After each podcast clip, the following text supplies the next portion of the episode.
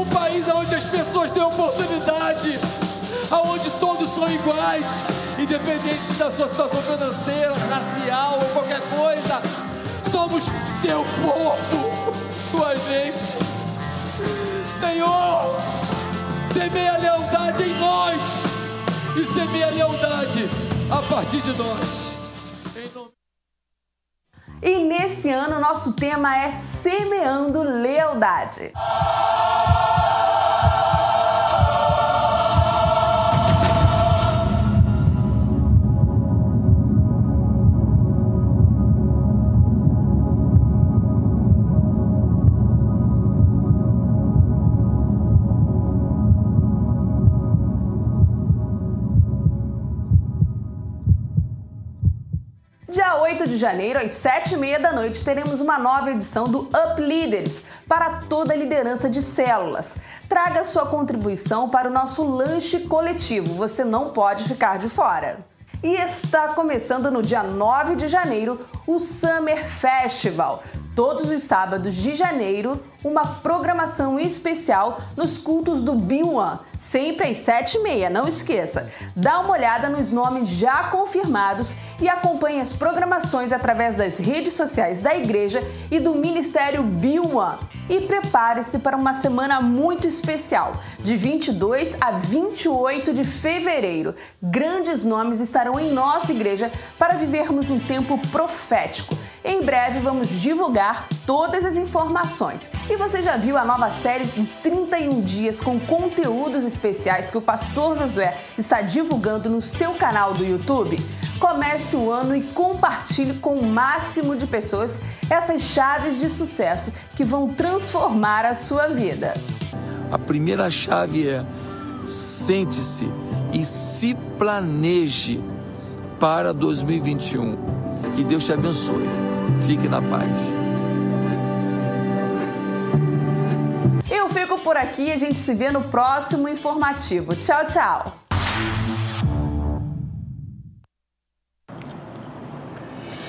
A fidelidade é a característica de quem é fiel, do que demonstra zelo, respeito por alguém ou algo, daquele que é leal. A maior expressão de fidelidade está revelada em Deus, que desde o princípio se manteve constante, que jamais mudou nem mudará.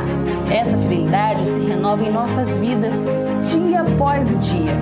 Por isso, alegre-se. Coloque-se de pé, dê brados de vitória bata palmas e exalte a Deus com todo o seu coração, pois a fidelidade dele durará para sempre, de geração em geração. Bem-vindo ao culto.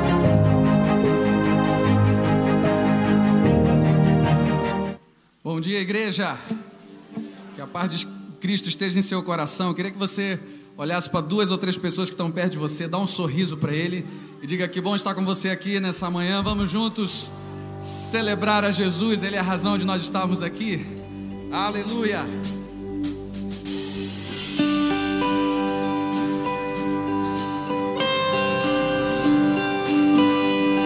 Oh, bendito seja o teu nome, Senhor.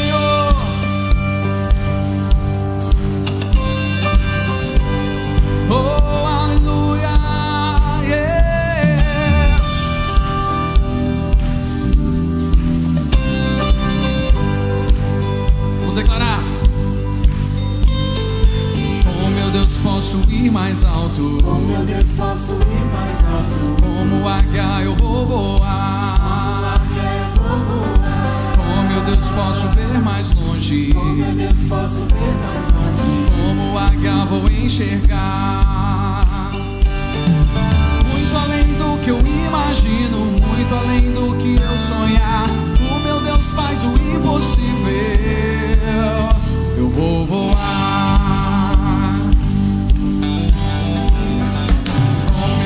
Posso ir mais alto. Com meu Deus posso ir mais alto.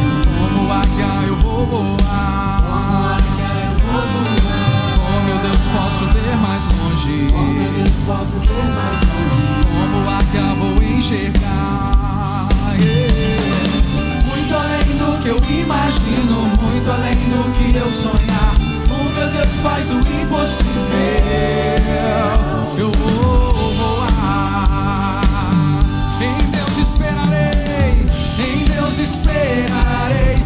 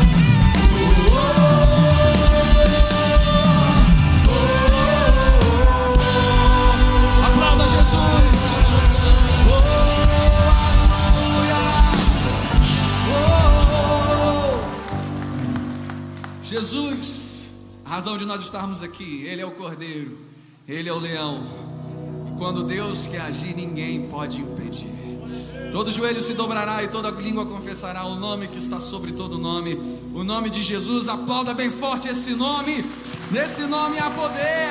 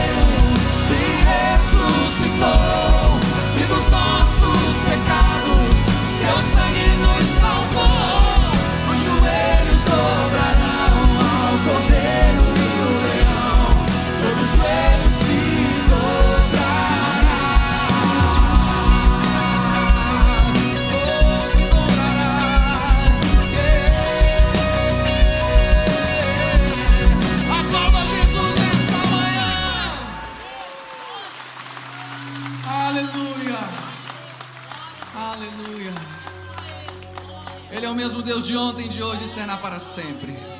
A Bíblia diz que o reino de Deus não é comida nem bebida, mas é paz, alegria e justiça. O reino do Senhor é eterno. Você crê nisso? Teu reino é sempre eterno, firmado em misericórdia, justiça e igualdade, bondade e fidelidade. A tua igreja te adora.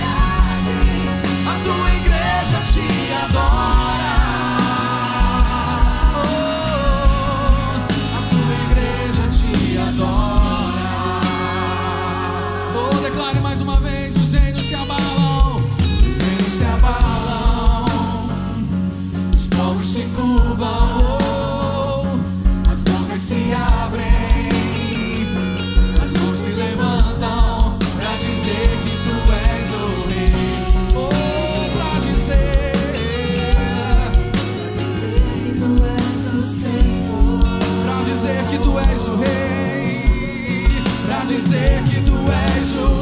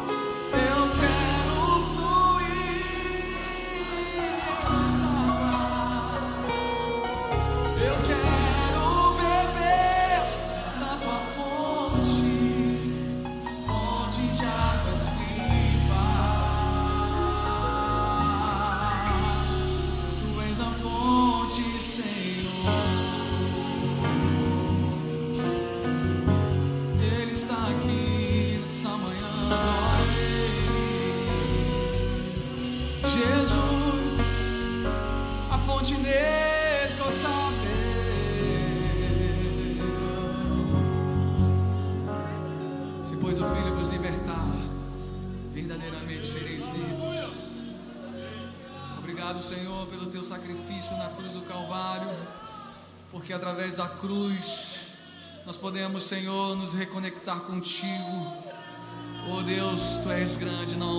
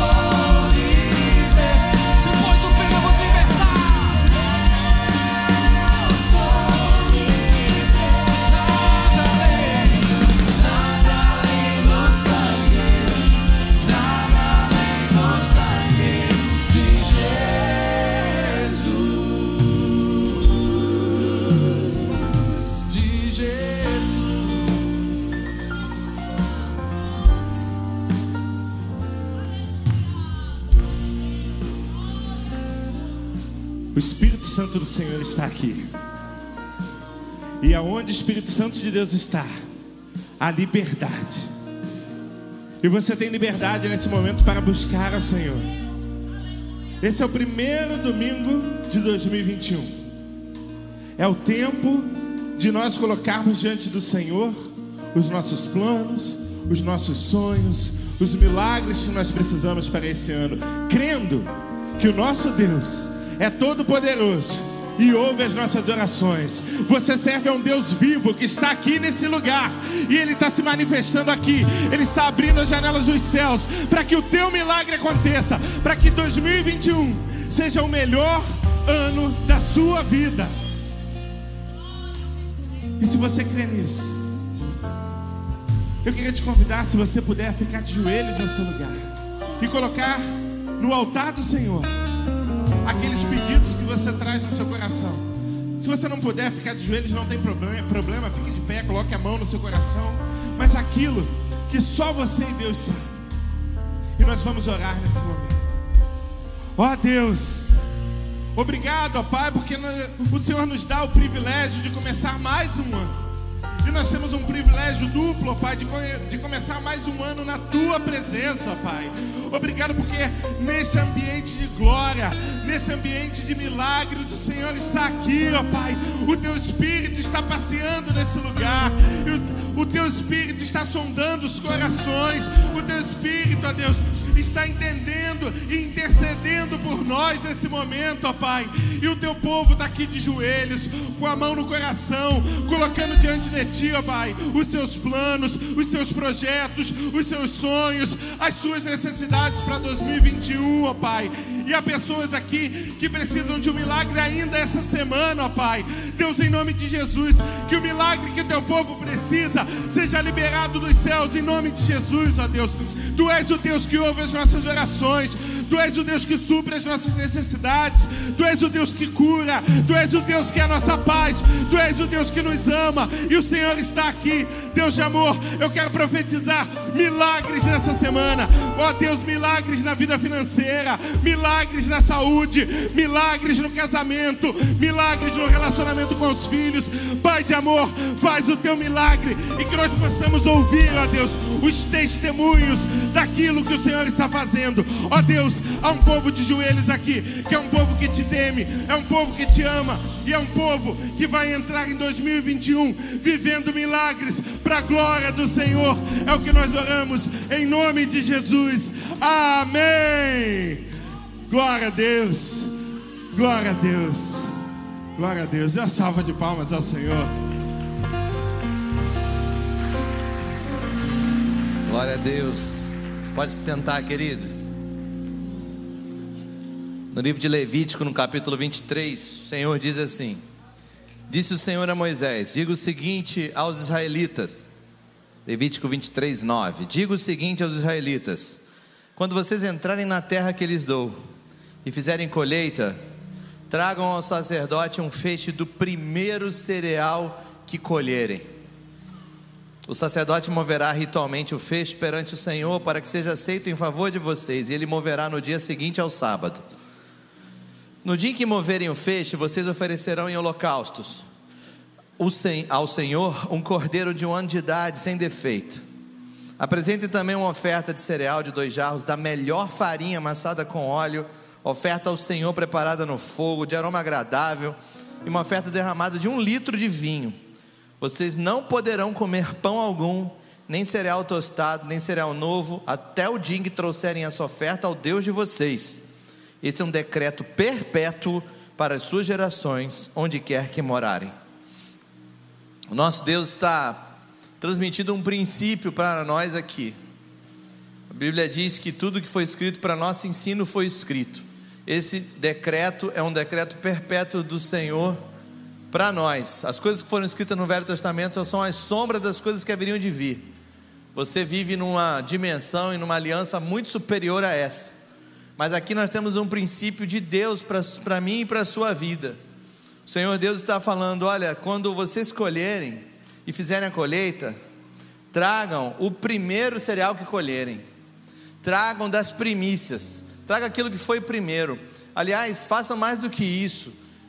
Ofereça uma oferta de aroma agradável ao Senhor. Ofereça uma oferta daquilo que é melhor. Pega um litro do vinho, ele diz: Imagina, o vinho naquela época não era fácil, derrame na minha presença. Diga para mim assim: ei, tudo isso aqui que eu considero importante, tudo isso aqui que eu considero de valor, diante da tua presença não vale nada. Diante da sua presença, como que eu poderia comparar?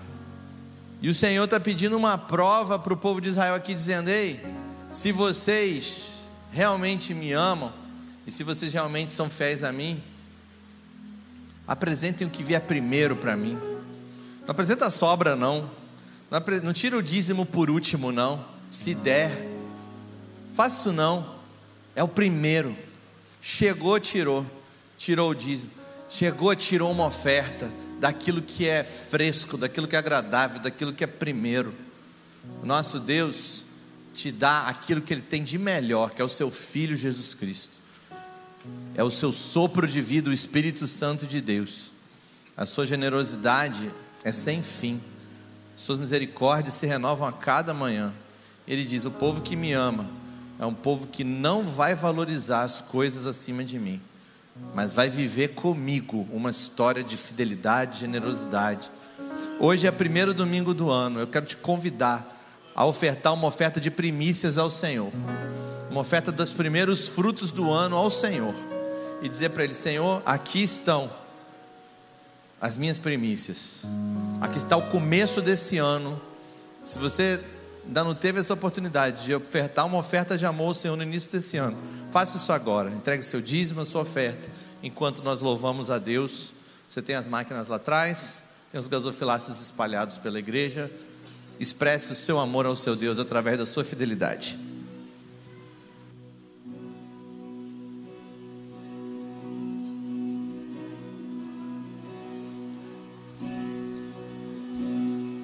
Procurei um mundo que não me preencheu. Louvores vazios, tesouros perdidos, não puderam me encher. Você veio a mim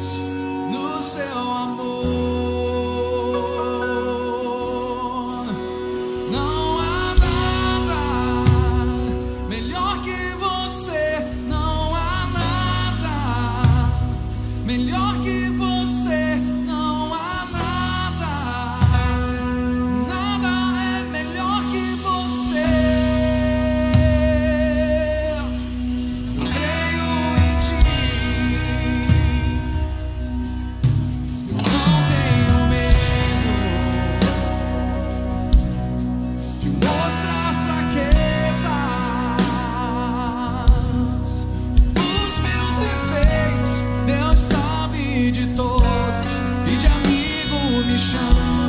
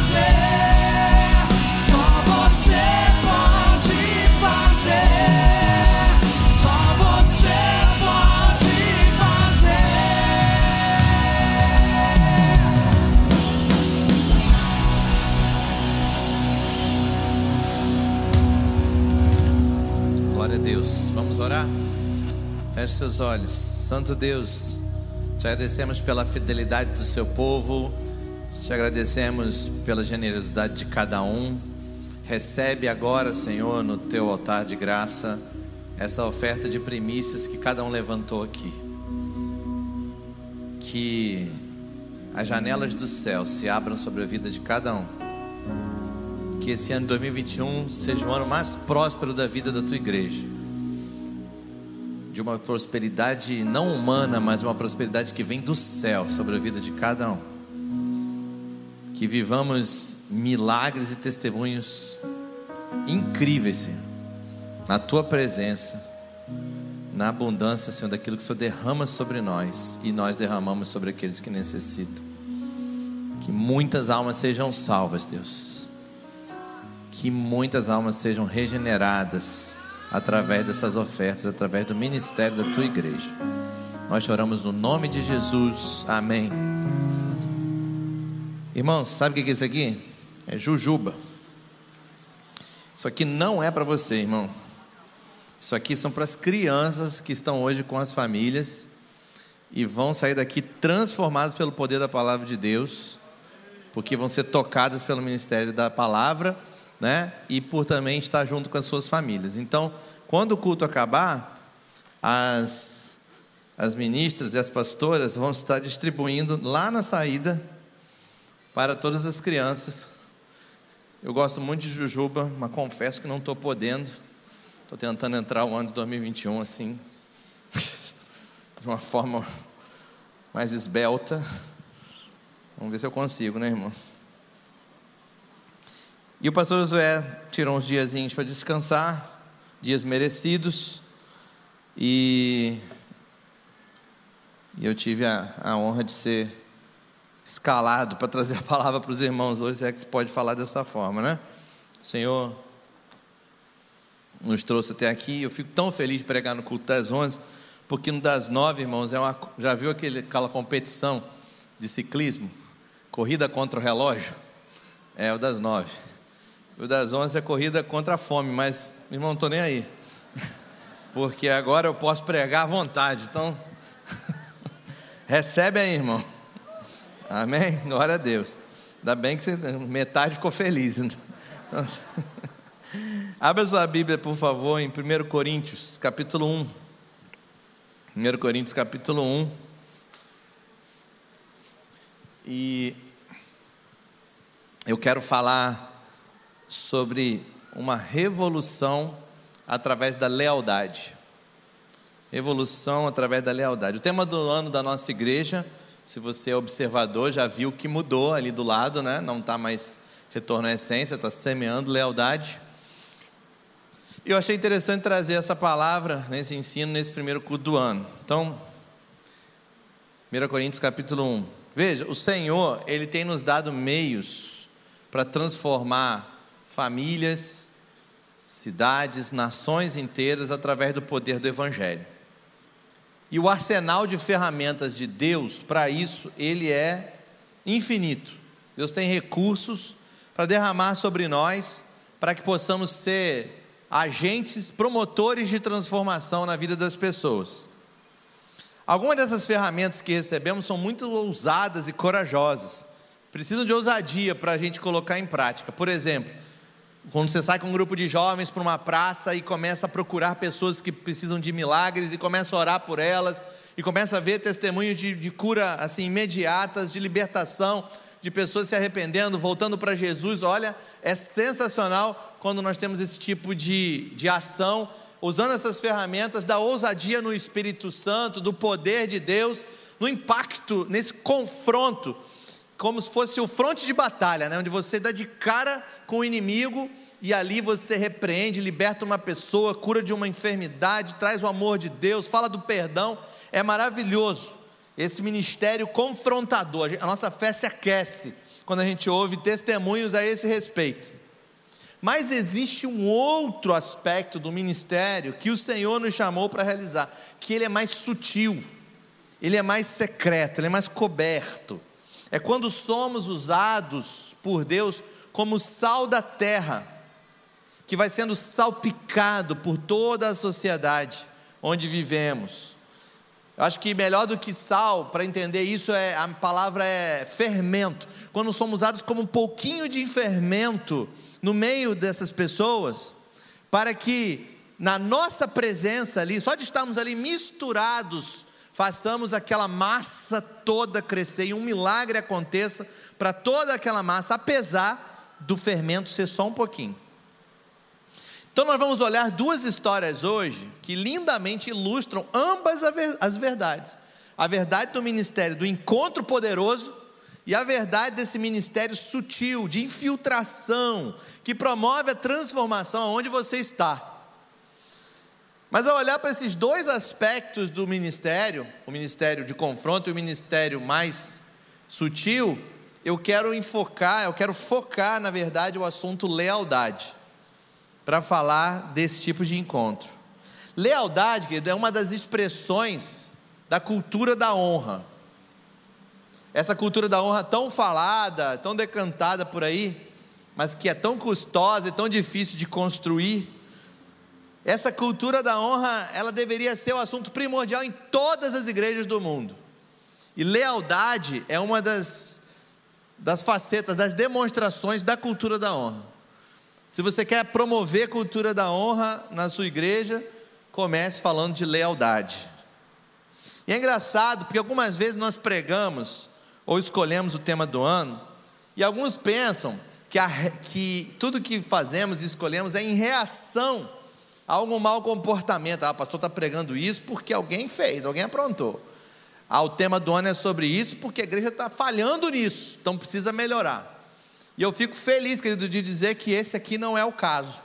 Nós temos uma família de fé leal. Nós temos mais de mil líderes de célula, leais, toda semana ali, fazendo seus, as, as suas casas abertas. Nós temos discipuladores, temos voluntários, líderes de ministérios, pessoas que dão o seu sangue, pessoas que são leais no dízimo, na oferta, na oração, na intercessão, pessoas que são leais a essa igreja. Nós temos isso. Mas o que eu quero trazer para você aqui não é um sermão de correção, mas é eu quero tentar te incendiar nesse princípio. Eu quero tentar te levar a um novo nível nesse princípio, para que você experimente um nível de lealdade diferente que te traga resultados sobrenaturais, amém? É isso que não é simplesmente, ah, o pastor está pregando porque eu sou desleal. Não, é para tentar te levar a um novo nível de lealdade que eu sei que você já tem.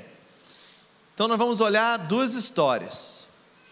E eu vou falar primeiro, antes de falar dessas duas histórias, como não proceder em relação à lealdade, e outra, como proceder, ok? E é interessante porque a gente sempre acha que tem um conceito de lealdade muito bem estabelecido. Mas a Bíblia diz em Provérbios 26, antes da gente ir a 1 Coríntios, 10, 1 Coríntios 1, em Provérbios 20, verso 6, diz assim: Muitos é, se dizem amigos leais, mas um homem fiel quem poderá achar? E o que Deus está dizendo para nós aqui é que muita gente acha que entende de lealdade. Mas Deus está falando aqui, ó, da perspectiva do céu, vocês ainda não fazem a menor ideia, vocês ainda não têm ainda nenhuma pista do que é lealdade do céu, lealdade do céu. Muito vai dizer, não, eu sou um amigo leal, e Deus vai questionar a gente aqui hoje. Mas um homem fiel, quem poderá achar? Quem poderá achar? Ok, 1 Coríntios 1,10. Irmãos, em nome de nosso Senhor Jesus Cristo, suplico a todos vocês que concordem uns com os outros no que falam, para que não haja divisões entre vocês, e sim, que todos estejam unidos num só pensamento e num só parecer. um baita milagre isso aqui, né? Um belo pedido do apóstolo Paulo, não? Facinho, né? Que concordem uns com os outros no que falam, não haja divisões entre vocês, estejam unidos perfeitamente com a mesma mente. Essa é a súplica do apóstolo Paulo. Que coisa impressionante que Paulo está pedindo aqui para a igreja de Corinto. Digam a mesma coisa que não haja divisão. E é vital que você entenda esse princípio aqui que o apóstolo Paulo está falando. É vital que você entenda que fora dessas quatro paredes, você, como indivíduo, está em adoração particular E você lá fora faz parte de um corpo muito maior chamado Corpo de Cristo, maior que a Igreja Batista Atitude. Você, quando se depara com um ímpio, você quando se depara com alguém que está perdido, você precisa se identificar como corpo de Cristo, em primeiro lugar.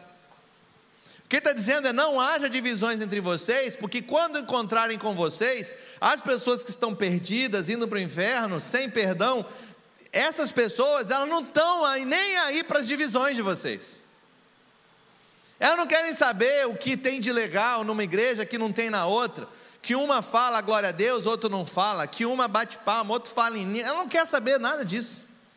Não haja divisões entre vocês. Encontrou com as pessoas lá do lado de fora, vocês têm que ter uma somente. Vocês são parte do corpo de Cristo. E vocês precisam concordar no que pensam, porque quando eles encontrarem com vocês, o que eles querem ver é Jesus. Então não haja divisões entre vocês, digam a mesma coisa. Jesus Cristo morreu pelos nossos pecados, ressuscitou o terceiro dia, vivo está, quer derramar o seu espírito sobre a sua vida, transformar a sua história, te dar a vida eterna e te usar poderosamente nessa vida. Tem que ser uma só fala. E estejam unidos perfeitamente com a mesma mente. Então aqui nós temos essa súplica de Paulo. Mas qual o problema então, pastor? O problema está nos versos 11 e 12. No verso 11, continuando a ler, ele fala assim: Meus irmãos, fui informados por algum da casa de Chloe que há divisões entre vocês. Até aí nenhuma novidade, há divisões, ok, há divisões, somos humanos e tal, tudo bem. Mas com isso quero dizer que cada um de vocês afirma, verso 12: Eu sou de Paulo, eu sou de Apolo, o outro diz, eu sou de Pedro, e o outro diz, e eu de Cristo.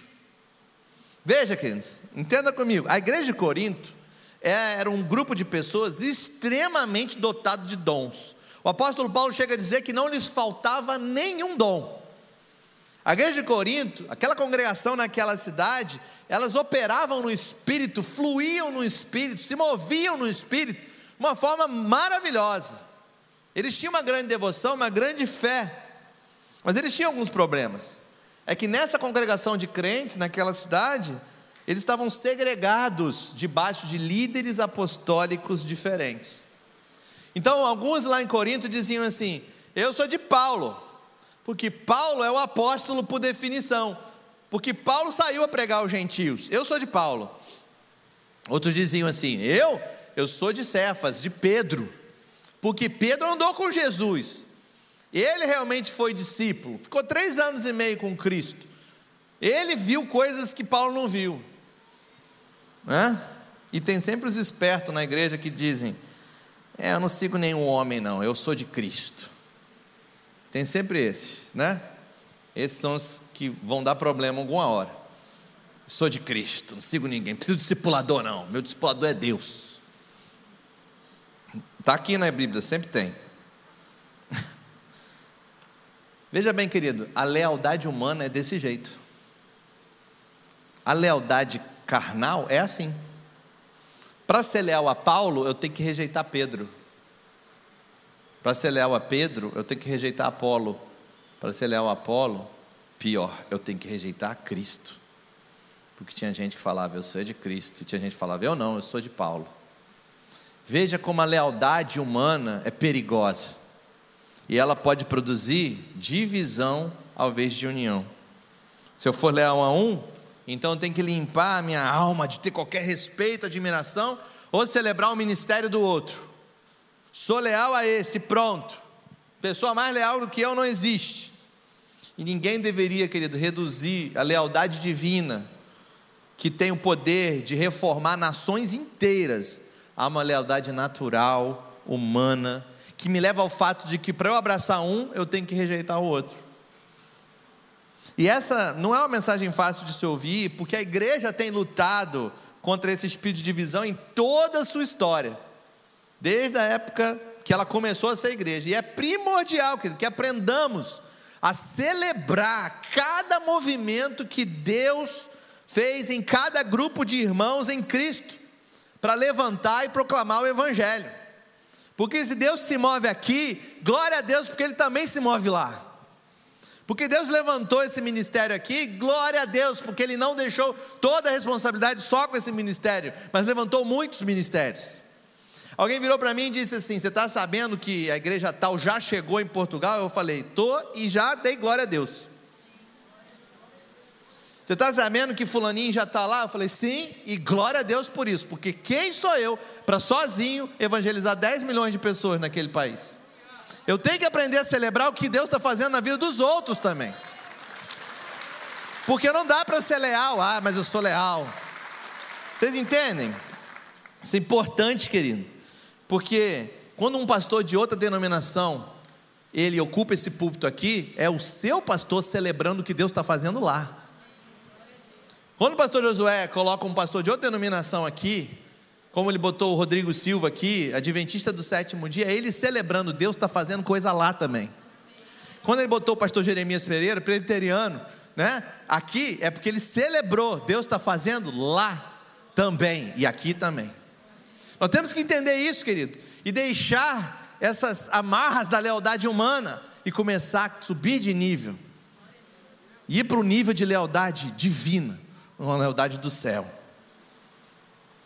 As divisões da lealdade humana que a lealdade humana produz são tão terríveis que a igreja de Corinto ela começa a tolerar comportamento que nem os ímpios toleravam.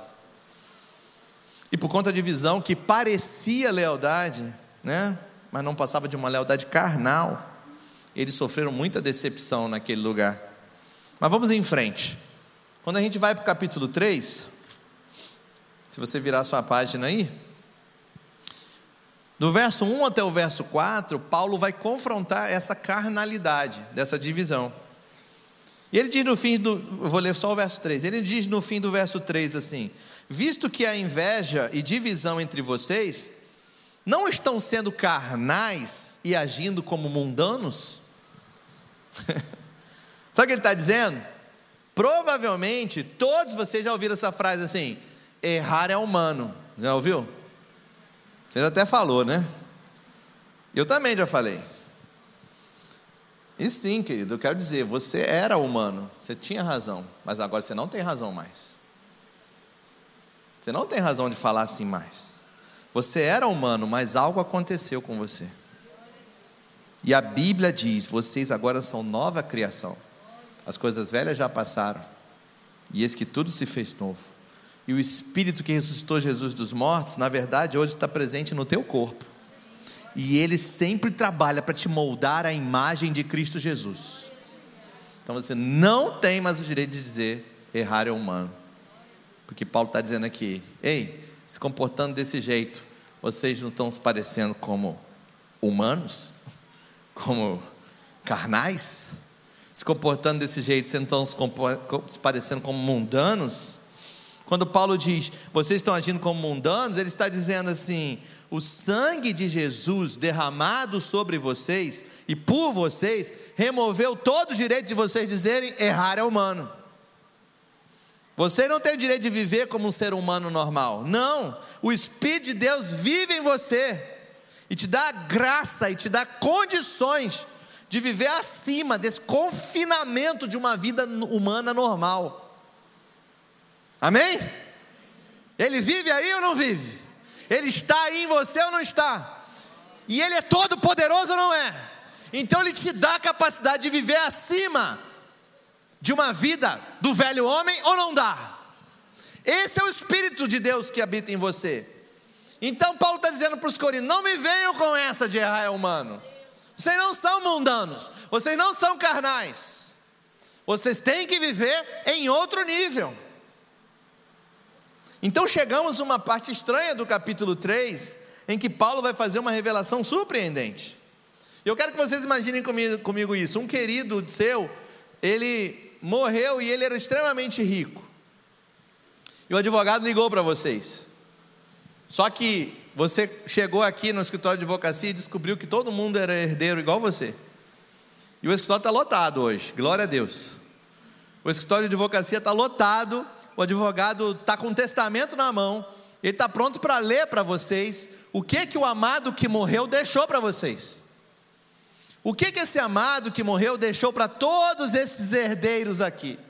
Então o advogado pega o testamento e ele diz assim: Olha, é, eu vou ler o que vocês ganharam. E está aqui no verso 21, em 1 Coríntios 3, 21. Ele diz assim: Portanto, ninguém se glorie em homens, porque todas as coisas são de vocês. Seja Paulo, seja Apolo, seja Pedro, seja o mundo, a vida, a morte, o presente, o futuro, tudo é de vocês. E vocês são de Cristo e Cristo de Deus. Aleluia, essa palavra é maravilhosa. Que, que ele está dizendo aqui? Ele está falando assim: vocês se separaram em grupos diferentes, atrás de apóstolos diferentes, quando todos eles foram levantados para vocês. Todos eles são de vocês. Paulo foi levantado para vocês, Pedro também foi para vocês, Apolo também, tudo é de vocês. Então ele começa onde eles estavam divididos, e chega nessa conclusão, além da compreensão humana, é tudo de vocês, inclusive Paulo, Apolo, Pedro e etc. Seja o mundo, é seu. E eu acho engraçado que grande parte da nossa teologia fala de um mundo destruído por Deus, e aí você acha aqui escondidinho na Bíblia que você herdou o mundo. Só para deixar uma pulga atrás da sua orelha aí. Ele está escrevendo uma lista aqui, que a maioria de nós passa batido porque é profundo demais para compreender. O que ele disse? Ele disse: Ok, pessoal, o planeta é de vocês, é tudo de vocês. O amado da alma de vocês morreu e deixou uma herança. Que herança? Tudo. A vida é de vocês. Interessante, vocês são mordomos da vida. Deus deu a vida, ela é de vocês, para vocês administrarem ela, cuidarem bem dela, cuidarem bem do seu corpo, serem mais saudáveis, cuidarem da vida espiritual de vocês, da vida financeira de vocês, da vida emocional de vocês. A vida é de vocês, cuidem dela. A morte é de vocês, use com cuidado. Tem um asterisco aqui, né? Use com cuidado. Então ele diz assim: o presente, tudo no presente é de vocês, nada domina sobre você. Você é capaz de administrar tudo que há no presente para os propósitos de Deus. Então ele diz: e as coisas que ainda estão para vir pertencem a vocês. Como pode você ter no presente aquilo que ainda não é? E ele diz: isso tudo é a sua herança é parte da sua herança. Mas tudo isso ele começa com uma afirmação no início do verso 21, e veja o que ele diz: Ninguém se glorie em homens. Ninguém se glorie em homens. E por que ele fala isso? Porque todas as coisas são suas. Ouça com cuidado. Por que o Senhor daria a vocês e a mim todas as coisas? Por quê? Quando ele diz todas as coisas, na verdade ele quer dizer todas as coisas. Tudo que existe. Tudo que você nunca percebeu ou notou, tudo que você nunca colocou os olhos, tudo que você nunca vai colocar os olhos, tudo é teu. A palavra diz. Porque Deus nos daria todos os domínios do céu, da autoridade, do poder, da pureza, da santidade, porque Ele daria a você e a mim. Não na eternidade, porque na eternidade faria mais sentido para mim né? Seria mais fácil de eu explicar, ver essa lista de herança na eternidade. A minha pergunta é por que Deus nos daria essa herança agora? Por quê? Porque aqui ele está fazendo uma declaração, um pronunciamento. O apóstolo Paulo está declarando algo que Jesus já havia revelado aos seus discípulos. Se você for para João capítulo 16, Jesus está com seus discípulos e ele diz assim: o Pai tem todas as coisas. Ok, grande novidade. O Pai tem tudo. Ok. E ele vai declarar em João 16, verso 15. Se puder lançar aí. Tudo que pertence ao Pai é meu. Jesus falando. Ok, até aí, bacana. O Pai tem tudo. E Jesus diz: e tudo que o Pai tem é meu. Por isso eu disse que o Espírito receberá do que é meu e tornará conhecido a vocês. O Espírito recebe de Jesus e torna conhecido a vocês. Ele está nos dando essa descrição incrível, e aqui está o que temos que entender. Jesus, ele é eternamente Deus. Jesus não é um ser criado. Jesus é Deus, sempre foi e sempre será. Como Deus, ele já possui todas as coisas. Mas quando ele se tornou um homem, esvaziando-se da sua glória, esvaziando-se de si mesmo, ele se tornou homem e abriu mão dessas coisas. Abriu mão dos atributos de Deus. Abriu mão até das posses de Deus. Ele mesmo declara: O filho do homem não tem onde reclinar a sua cabeça. Eu não tenho onde dormir. Eu não tenho posse alguma. Jesus dormia entre as árvores, ao relento. Ele era um homem de dores. Ele abre mão de tudo. E ele se torna homem. Deixou de lado tudo o que era dele. Ele pegou a possessão de todas as coisas, deixou de lado, se sacrificou para que em carne, como homem, pendurado numa cruz, pregado numa cruz, morresse em seu lugar e em meu lugar para levar sobre si o que eu merecia, para que eu ganhasse o que ele merece. Ele desistiu de tudo, abriu mão de tudo, por amor a você. E agora ele está aqui em João 16. Ele está diante de seus discípulos. E ele traz a nós uma das porções mais impressionantes das Escrituras. É quando Jesus agora descreve como tudo foi devolvido para ele. Tudo foi devolvido para ele. Como ele conseguiu isso? Ele herdou todas as coisas na condição de um homem. Na condição de um homem. E agora ele herda novamente tudo que ele abriu mão. Ele abriu mão como filho de Deus e recebeu a herança de volta como filho do homem. Por quê, pastor? Porque é dessa forma que eu e você somos incluídos na herança. É dessa forma que eu e você somos incluídos na herança. A carta aos Romanos diz que Jesus é o primogênito entre muitos irmãos. Ele é o nosso irmão mais velho, ele é o Big Brother. Ele é o primeiro irmão, primogênito entre muitos irmãos. Ele fez isso para te convidar para a família, para te adotar como irmão, para te chamar de filho também, como Deus te chama. Tudo o que o Pai tem é meu, e eu estou dando tudo a vocês. Tudo que o Pai tem é meu, Jesus diz, e eu estou dando tudo a vocês. Mas por que Ele nos daria tudo, pastor? Por causa do tamanho e do significado da sua missão, do seu propósito de vida. É por isso que ele deu tudo à igreja. Se compreendemos, que a intenção que, do que Deus quer fazer entre nós e através de nós nesse mundo, entenderemos que Deus, Deus ele te dá tudo na medida certa. Ele não é Deus de desperdício. Até quando ele multiplicou os pães e os peixes, o que sobrou ele mandou os discípulos pegarem. Não desperdice nada. Mas ele mandou que o discípulo levasse as sobras. Ele é extremo, ele é extravagante, mas não desperdiça, porque ele é o maior administrador do mundo. Porque esse criador e administrador do universo daria para mim e para você todas as coisas. Por quê? Porque esse é um investimento inteligente em um grupo de pessoas que recebeu a missão de trazer transformação a esse mundo. E se você recebeu essa missão de trazer transformação a esse mundo, nada melhor do que ser dono desse mundo, porque tudo é teu. Ele te deu todas as coisas. Eu sei que é difícil acreditar, mas apesar de você não ter notado até hoje, está aqui, 1 Coríntios 3, 21. Não se gloriem em homens, porque tudo é de vocês. Tudo é de vocês. Em João 16, temos essa grande transição em que Deus transfere os recursos para a sua conta. Ele diz assim: o Espírito Santo vai tomar o que é meu e ele vai tornar conhecido a vocês. Ele vai tomar a herança de todas as coisas e ele vai colocar em forma de palavras e transferir para sua conta através da palavra declarada e revelada que ele pronunciar para vocês. Cada vez que Deus fala com você, ele está transferindo mais dos recursos dele para a sua conta. Cada vez que Deus fala o seu coração, é Deus revelando a sua herança para você.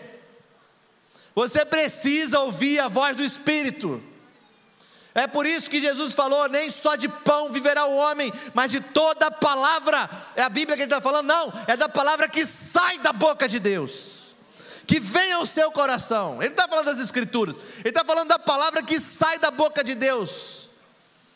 Alguns aqui já podem até testemunhar, eu já ouvi a voz audível de Deus. Outros podem dizer, eu já ouvi a voz do meu coração. Outros eu posso dizer, Deus me salvou. Ele falou, não, volta, muda. É Deus falando, ei, você é minha herança, você é minha porção, e eu estou te dando tudo. Através do meu espírito, por isso não existe igreja sem espírito, não existe crente sem espírito, não existe ministério sem espírito, não existe fé sem o Espírito Santo. Você precisa do Espírito Santo, senão a herança que é tua não cai na tua conta. Você precisa se encher do Espírito Santo. Ouvir o Espírito Santo a todo tempo. Se eu fosse você, eu não passava mais um segundo da minha vida sem buscar o Espírito Santo, sem ouvir o que o Espírito Santo tem para te falar. A orientação de Deus, a herança que Deus tem para você. Jesus disse: Eu tenho tudo, mas eu estou dando para vocês. Como? O meu Espírito vai tornar conhecido a vocês. Ele transfere. Ele transfere. Jesus diz: Ele vai receber do que é meu, vai declarar a vocês, vai tornar conhecido a vocês. E a transferência, ela é feita quando Deus fala. E toda vez que Ele fala, Ele é criador. Por isso que Ele é impossível mentir. É impossível Deus mentir. Se Deus falasse as paredes são brancas, na hora que você olhar para elas, elas vão estar brancas. Porque Ele falou. Então Ele não mente. Como alguém quando fala cria vai mentir? É impossível. É por isso que ele é toda a verdade, é o Pai das luzes, ele é o próprio Criador, porque ele fala e existe. E quando ele fala para você, é porque ele está declarando e criando para você coisas novas, coisas maiores no seu interior do que qualquer coisa que você pode visualizar no seu exterior. Amém? Quem recebe essa palavra? Agora veja, porque Paulo fala no verso 21, ninguém se glorie em homens. Por quê? Ele está dizendo assim: não reduza esse tipo de lealdade sobrenatural de Deus, de um Jesus que morreu por você e te deu todas as coisas, para uma lealdade que para você abraçar um tem que rejeitar o outro. Não reduza. Não reduza. O que ele diz? Não se glorie em homens. Por quê? Que todas as coisas são de vocês. E daí? Se você se gloriar em homens e segregar você mesmo para rejeitar parte do corpo de Cristo, e sua herança não vai poder ser confiada a você. E você não vai poder ter acesso a todas as coisas que você precisa para cumprir a missão que Deus te deu. Isso é muito sério. Não se glorie em homens, pois todas as coisas são suas. Qualquer um que reduz a lealdade do reino para a lealdade dos homens, queridos, não pode ser confiado com os recursos e com a autoridade que ele, te, que ele deu à igreja para estabelecer no mundo o que Deus quer estabelecer. Não se gloriem em homens, porque eles estão pervertendo um conceito do reino de Deus para ganho pessoal. Não se gloriem em homens. Não se gloriem em homens, porque todas as coisas são suas. Não cancele seu acesso a todas as coisas que você precisa para fazer a transformação que Deus quer que você realize na vida das pessoas. Lembre-se, tudo que o Pai tem é de Jesus e Jesus tornou conhecido a vocês através do Espírito. Mas eu disse que eu ia mostrar como não proceder e ia mostrar como proceder. Então, vamos à última parte do sermão. Daniel capítulo 4. Você pode voltar aqui para o Antigo Testamento. Daniel, capítulo 4.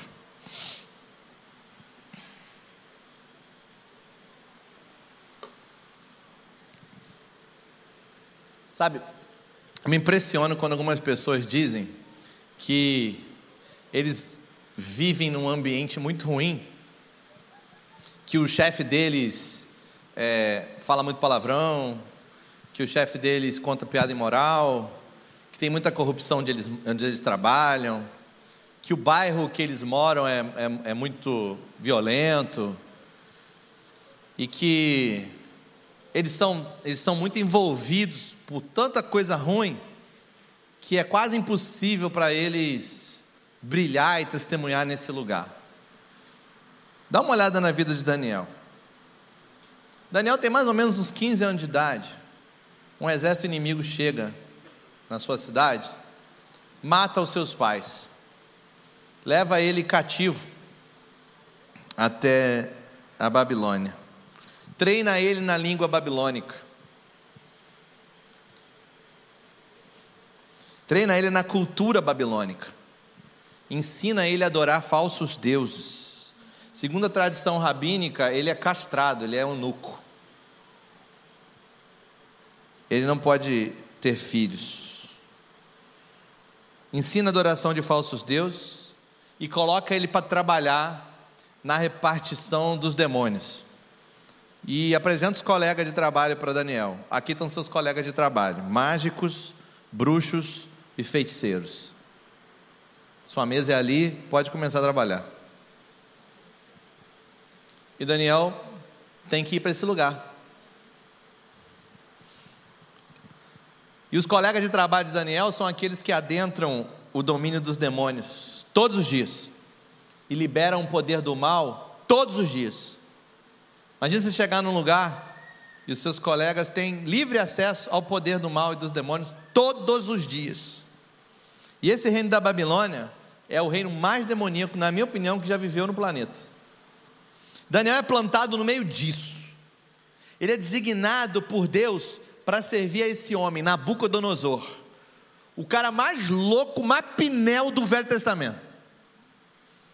O demoniado gadareno está para o Novo Testamento, assim como Nabucodonosor está para o Velho.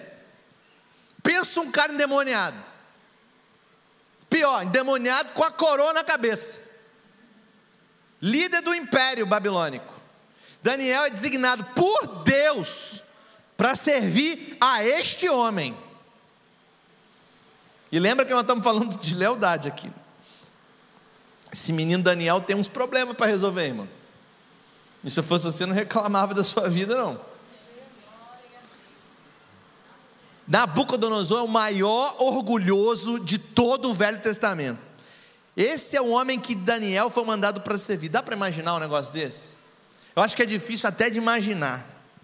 Eu não estou falando do palácio do rei sendo é, poluído por demônios, não. Eu estou falando da cidade inteira, de só de andar na rua você sente opressão.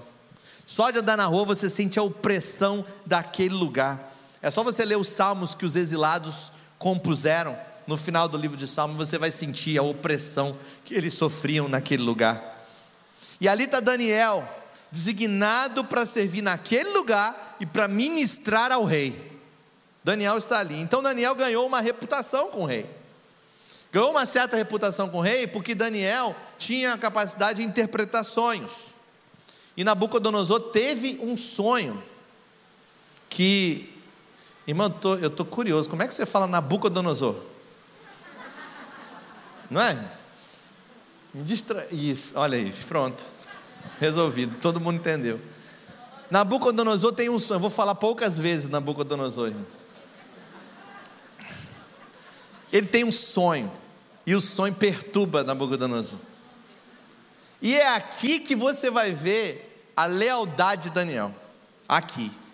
Ainda não fui para aí, não, irmão. Pode voltar. Daniel 4,19. Em Daniel 4,19, diz assim a palavra de Deus: Então Daniel, também chamado Beltesazar, ficou estarrecido por algum tempo, e os seus pensamentos o deixaram aterrorizado. Então o rei disse: Beltesazar, não deixe que o sonho ou a sua interpretação o assuste. Beltesazar respondeu: Meu senhor, quem dera o sonho só se aplicasse aos seus inimigos e o seu significado somente aos seus adversários. Daniel continua aqui no texto e ele descreve a interpretação do sonho, que no fim das contas era: o rei Nabucodonosor estava para ser julgado por Deus, por causa da sua arrogância, por causa do seu orgulho, da sua soberba, e ele tem muitos problemas para resolver. E Deus está para trazer julgamento sobre Nabucodonosor. E Daniel tem interpretação, mas ele não quer dizer nada. Ele está com semblante descaído, E ele está triste. E ele não quer falar para o rei o sonho. E aqui é quando a lealdade de Daniel, querido, se levanta sobre qualquer outra situação. Acho que tirando Jesus, é, é a maior expressão de lealdade da Bíblia. Porque quando Daniel recebe a interpretação do sonho, ele fica perturbado por causa da interpretação. Ele sabe que Deus vai julgar aquele homem. Ele sabe que Deus vai julgar aquele homem. O rei percebe seu semblante caído e diz: Você não pode esconder de mim a interpretação, diga-me o que é. E a resposta de Daniel foi: Quem dera, meu senhor, que o sonho fosse para os seus inimigos e não para você. Agora vamos ser honestos, querido. 99 de cada, não, 999 de cada mil crente, nessa hora ia falar assim: Eu te avisei.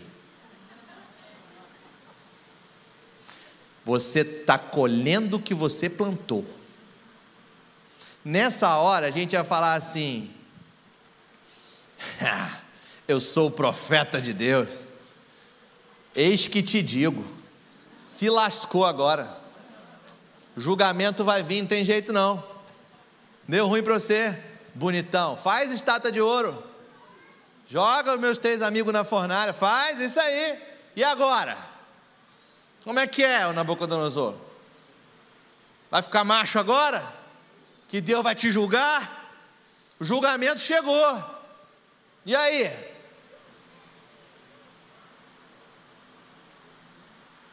Por que, que Deus escolheu trazer disciplina sobre Nabucodonosor naquela situação, irmãos? Sabe por quê? Porque tinha um Daniel para ficar de pé do lado do rei. Tinha um Daniel para ficar de pé do lado dele. E dizer: Eu sou leal a você. Eu estou aqui.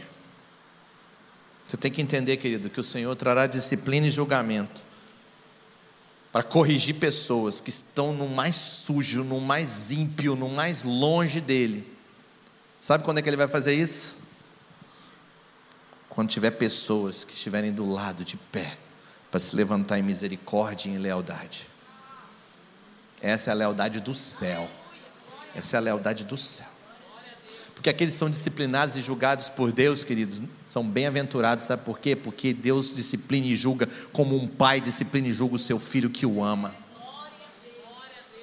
Mas Deus só vai trazer disciplina e julgamento sobre algumas pessoas que precisam ser quebrados, precisam ser dobrados, se você estiver de pé do lado, leal, fiel, misericordioso, semeando lealdade na vida deles.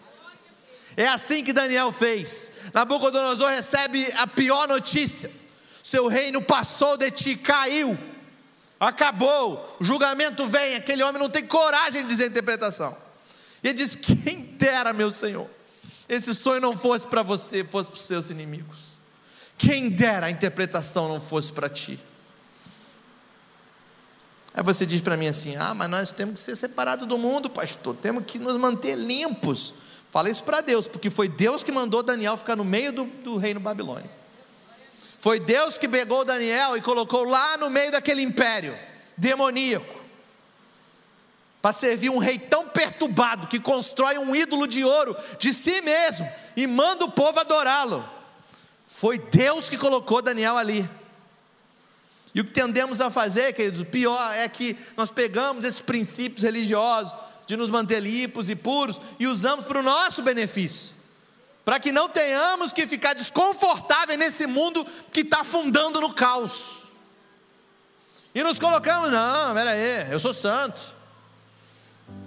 Esse cara no meu serviço, eu não quero nem ficar longe. Esse parente meu que abandonou Jesus, abandonou Jesus ele que fica para lá, longe de mim. Esse demoniado, ainda bem que não veio nem passar Natal comigo. Isso, isso é espírito de religiosidade. Isso é um demônio. E nós temos que acabar com isso na igreja. Quando a mensagem agora é: esse homem tão perturbado, passou por uma transformação tão grande, esse homem endemoniado se tornou um dos maiores exemplos das Escrituras de uma vida transformada. Eu penso em dois exemplos.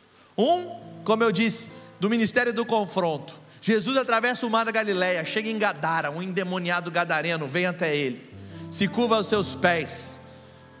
Ele, como uma fera, uma besta, uma coisa abominável, ninguém se aproximava dele.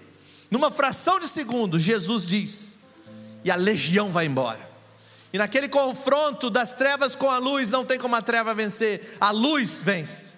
E nesse confronto, nesse ministério do confronto, nesse ministério da ousadia, Jesus mostra para as trevas que Ele é a luz do mundo. E aquele demoniado gadareno é totalmente liberto. E a cidade fica assustada com aquilo. A cidade fica. Esse é o homem, quando eles veem ele lá sentado, vestido, com a mente sã. Um homem que se cortava, que se, que se mutilava. Jesus o libertou. Numa fração de segundo. O pior cenário de um endemoniado na Bíblia. E o cara é completamente liberto num ato de libertação de Jesus para com esse homem. Exemplo maravilhoso de liberdade. Agora veja, o que acontece no Velho Testamento? Não foi o ministério da ousadia, do encontro poderoso. Não foi o ministério do confronto, mas foi o ministério do fermento, do sal, da influência. E preste atenção nisso, que é tão poderoso quanto. Tão poderoso quanto.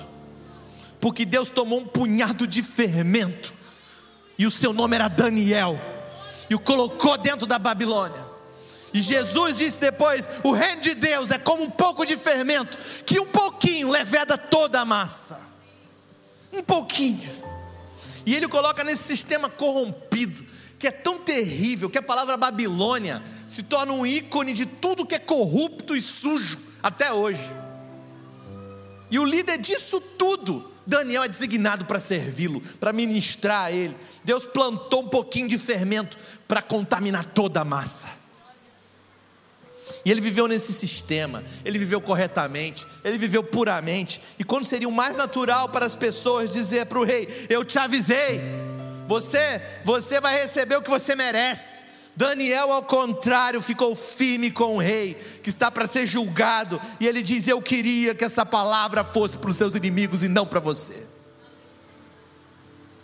Você pode imaginar todas as questões que Daniel teve que superar, todos os traumas que ele teve que superar, questões de perdão, de compreensão, de compaixão, para ter esse tipo de lealdade com o rei, mas ele se posiciona, ele se posiciona no momento em que a maioria de nós cairia na tentação de dizer: Eu te avisei. Mas ao invés disso, ele se mantém perto dele, não para aplaudir o pecado dele, não, para se desculpar, não, ou dizer que a idolatria dele estava ok, não, não foi para isso que ele ficou perto dele, mas ele escolheu ficar firme perto do rei, que estava para ser julgado por Deus, e esse tipo de lealdade é extremamente rara. De forma que, quando foi demonstrada na história, nessa história, o resultado final foi incrível, absolutamente incrível. Quer ver? Está no verso 34, do mesmo capítulo. Ao final daquele período, eu, Nabucodonosor, aquele endemoniado, aquele louco que governava a Babilônia, eu, Nabucodonosor, levantei os olhos aos céus, percebi que o meu entendimento tinha voltado, então louvei o Altíssimo, honrei e glorifiquei aquele que vive para sempre, o seu domínio é um domínio eterno, e o seu reino dura de geração em geração. Esse é o tipo de transformação que o ministério da lealdade produz. Sabe, queridos, Nabucodonosor viveu por sete anos como um animal, como uma fera, comendo grama, penas nasceram nele, ele se tornou uma besta, por sete anos. Lembre-se do rei do maior império, vivendo no campo, comendo grama, e depois de sete anos, enquanto ele está lá, seu entendimento volta para ele sua mente fica sã novamente. E a sua primeira resposta foi qual? Dar honra e louvor a Deus. E esse é um exemplo colossal do poder do ministério, do fermento, da influência, do sal, no Velho Testamento, do ministério da lealdade a Deus e aos homens, sem se gloriar em homens, mas sendo leal a homens. Existem vezes que o ministério é do confronto, querido, da oração, da libertação, da cura, do milagre, mas há vezes que o segredo para a transformação de uma vida, de uma família, de uma cidade, é o ministério coberto, sutil, o ministério da lealdade. Seja leal, permaneça ali, valorizando a posição das pessoas na sociedade, trabalhando dentro desse sistema com um efeito de longo prazo chamado lealdade.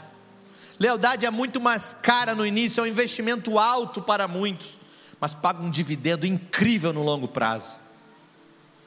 É assim que a lealdade trabalha. Olhando o significado da palavra em hebraico, naquele texto que eu dei no início, Provérbios 26, essa palavra significa atos de devoção atos de devoção. Pense nisso, querido. Ações por causa do teu comprometimento. Veja, todos proclamam sua própria lealdade. Porque todo tem uma medida de honra que é dada às pessoas ao seu redor que concordam com elas. É assim.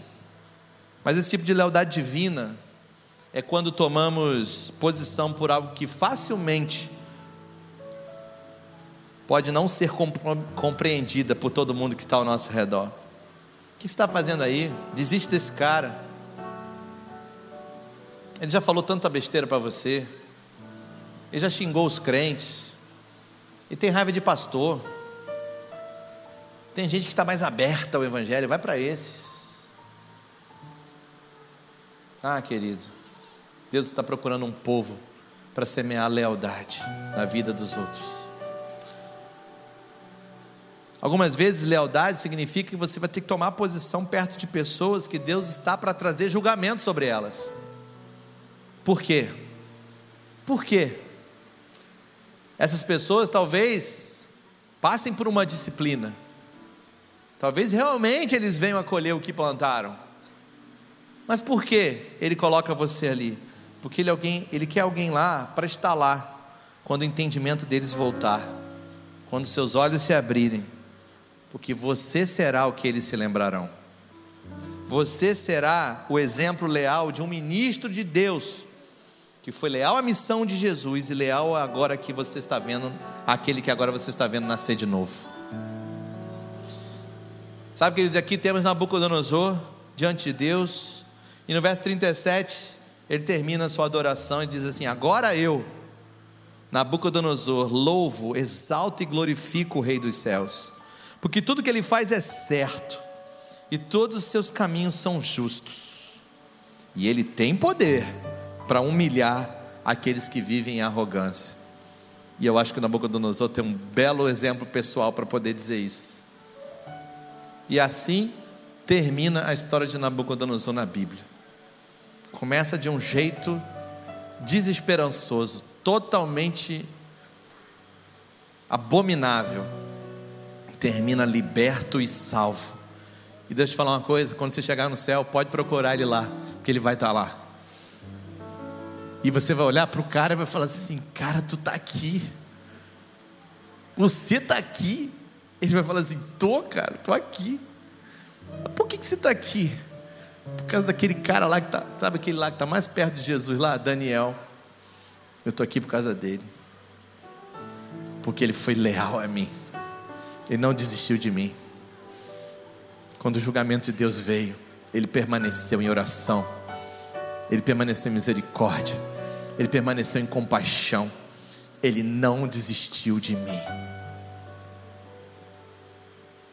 Onde estão aqueles que querem viver um nível maior de lealdade esse ano? Onde estão aqueles que querem dizer para o Senhor: Senhor, derrama sobre mim esse amor e essa compaixão que quase foge ao meu entendimento. Eu não consigo entender como pode, como pôde aquele menino de 15 anos crescer naquele lugar tão terrível e ainda assim ser leal àquele rei, para ver aquela transformação. Como pode? O Gadareno, encontro poderoso. Ministério do confronto. Trouxe transformação também. Há uma região de cidades que rejeitou Jesus. Eles expulsaram Jesus daquela vila. Jesus envia o Gadareno liberto para dez cidades. E na próxima vez que Jesus aparece na região, sabe o que acontece? Cada pessoa daquela cidade, daquelas vilas, vem até Jesus. Por causa do impacto de um encontro de poder, toda uma região é transformada. Esse é o tipo de ministério poderoso. E aqui está o outro: ser plantado em sistemas que algumas vezes estão em trevas. Esses sistemas podem ser o seu trabalho, sua família, seus amigos. E você se vê como o único crente ali naquele meio, e eles falam tanto palavrão, eles falam tanta coisa assim suja. Eles fazem tantas coisas assim que te deixa triste. E eles ficam olhando para você, pensando assim: quando que ele vai abandonar a gente? Quando que ele vai deixar de andar com a gente? Quando que ela vai parar de vir aqui em casa? Porque esse negócio que eu penduro aqui em casa deve agredir ela.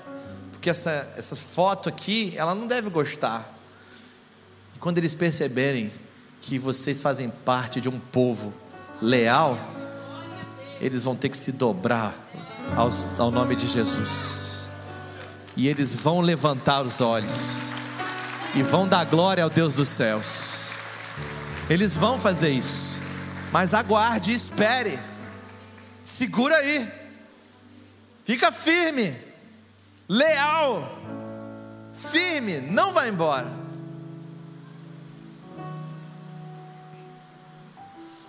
Ministério aberto e encoberto ambos usados para trazer as duas maiores conversões das Escrituras: o homem de Gadara e o rei Nabucodonosor.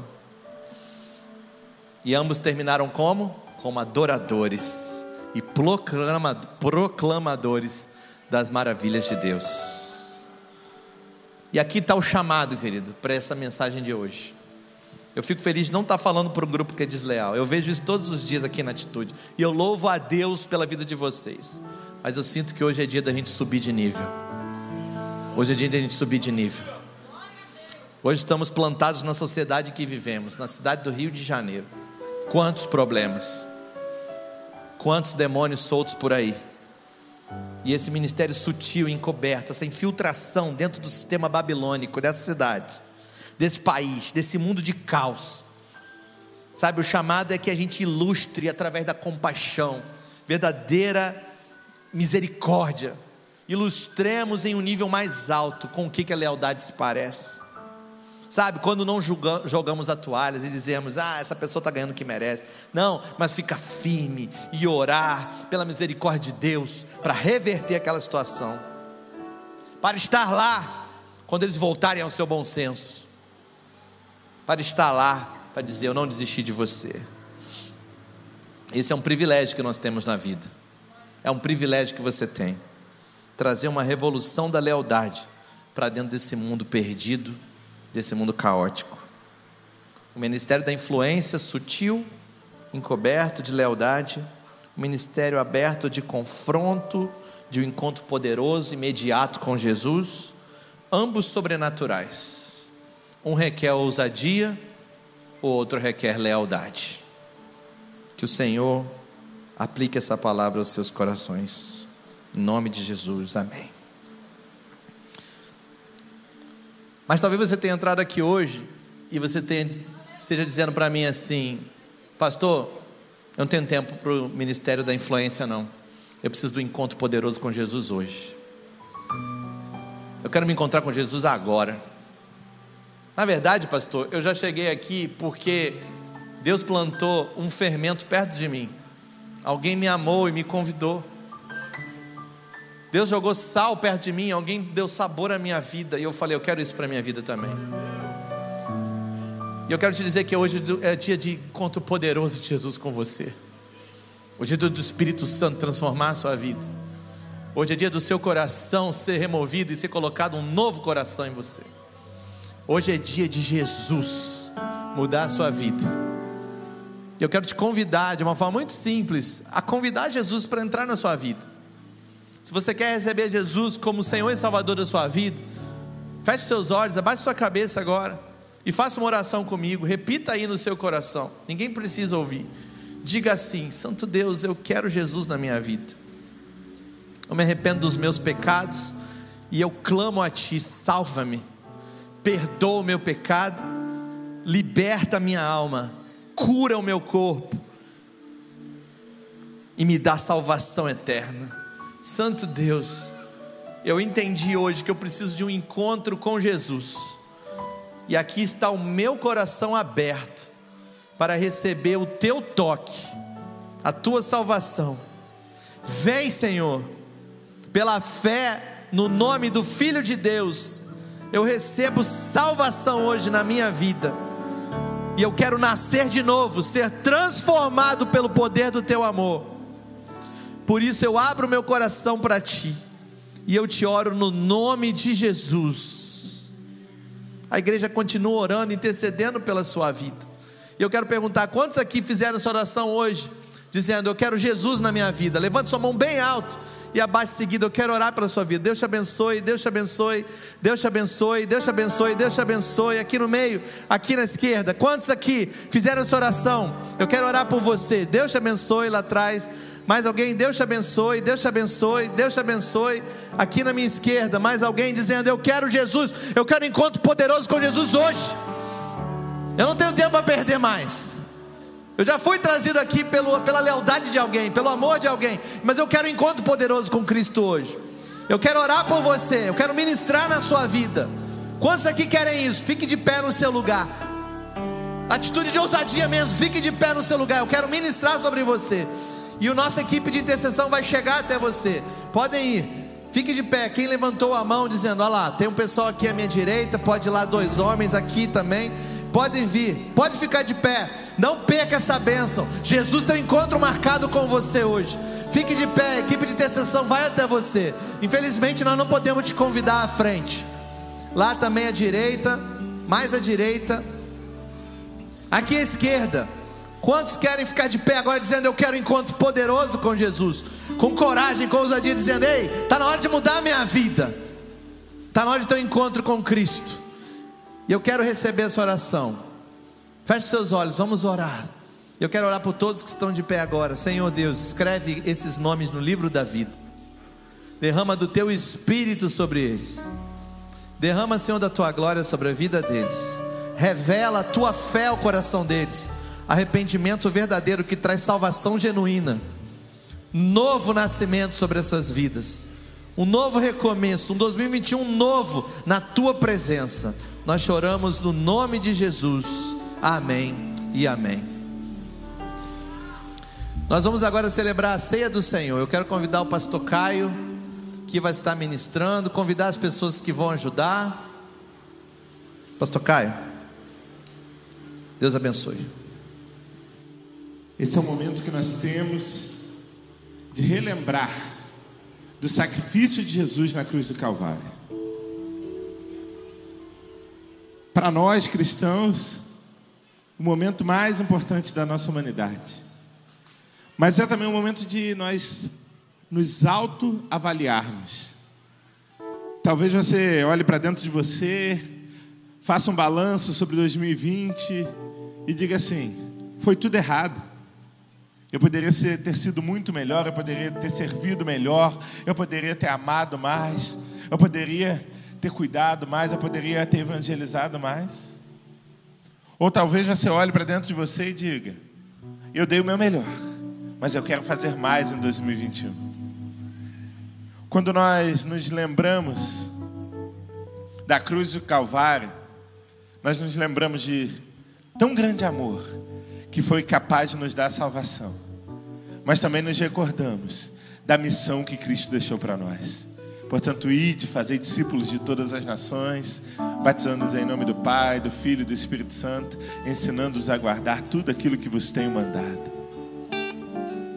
Quem pode participar da ceia? Todo aquele que já foi batizado está em comunhão com a sua igreja. Ah, pastor, eu estou afastado. É tempo de você se arrepender agora. Pede perdão. e participe da mesa do Senhor e diga para Deus: Olha, nunca mais eu vou sair da Sua presença, nunca mais eu vou me desviar dos Seus caminhos. Ah, pastor, eu ainda não me batizei. O que está faltando? Daqui a pouco, em março, se eu não me engano, nós temos batismo. Batismo é aliança, é a porta de entrada para a família. Se você não fez isso ainda, é tempo de você fazer agora. Mas se você já foi batizado e não há nada que te impeça de estar participando da ceia do Senhor, eu quero te convidar, te convidar a ficar de pé nesse momento. E enquanto a gente canta uma canção, as pessoas, os nossos irmãos vão estar entregando os elementos da ceia.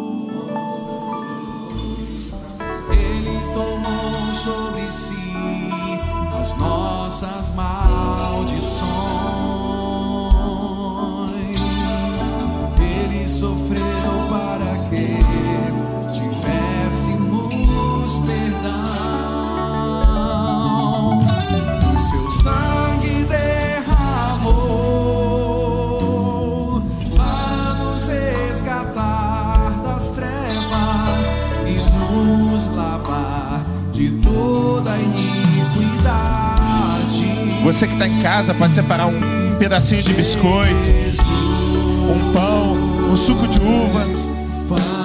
Se você não tiver suco de uva, você pode pegar um pouquinho de água e participar desse momento.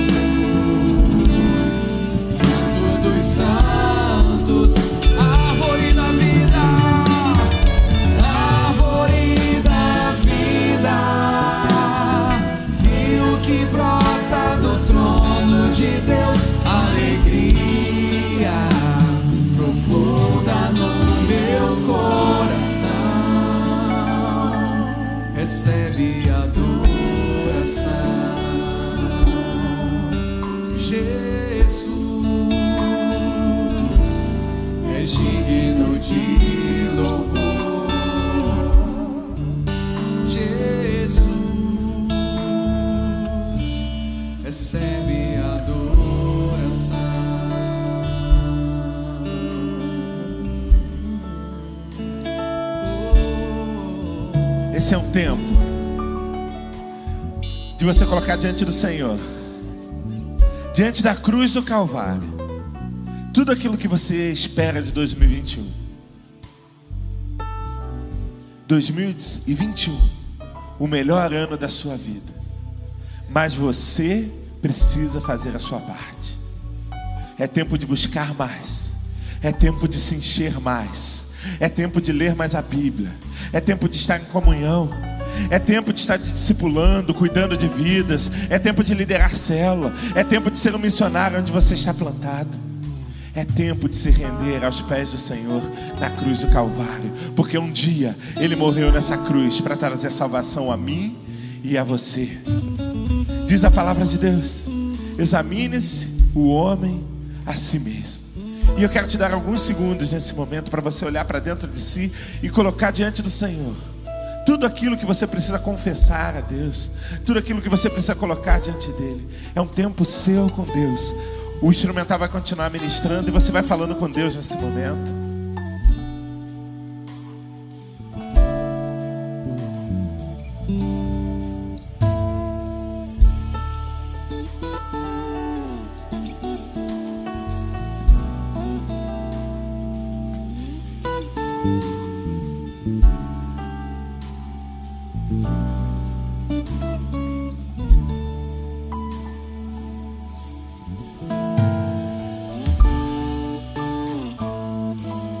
Noite que foi traído, tendo tomado o pão, disse Senhor: Esse é o meu corpo, que é moído por vós.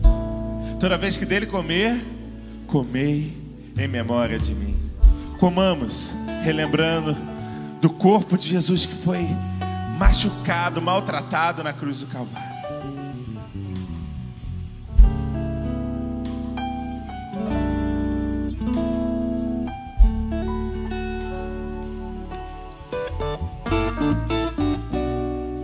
Semelhantemente, tendo pegado o cálice, ergueu aos céus, deu graças a Deus e disse: Este é o cálice da nova aliança. Toda vez que dele beber, bebei em memória de mim. Bebamos em recordação do sangue de Jesus que nos deu a salvação. Pastor Luiz, ora e Petra a benção apostólica. Senhor, nós somos gratos a Ti por tão infinito amor e misericórdia. Muito obrigada, Senhor, que nós podemos nos lembrar do que o Senhor fez por nós na cruz hoje e sermos agradecidos, porque sem o Senhor não haveria vida em nós. Obrigada, Senhor. Obrigado que através do teu sangue nós temos livre acesso ao Pai. Muito obrigado que através da sua morte nós temos acesso ao Senhor e nós podemos chegar confiadamente diante do trono da graça, sabendo que teremos misericórdia. Senhor, nós abençoamos cada um que está aqui para que eles possam ir para suas casas, ser luz, fermento ali onde eles estiverem, sendo leais para a honra e glória do teu nome em nome de Jesus. Nós abençoamos em nome de Jesus. Amém.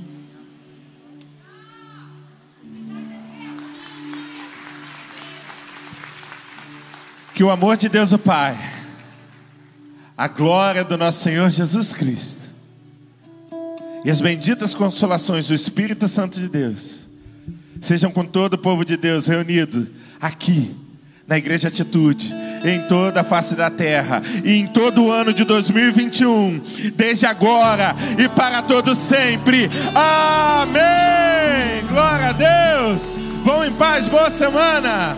A Jesus usou na cruz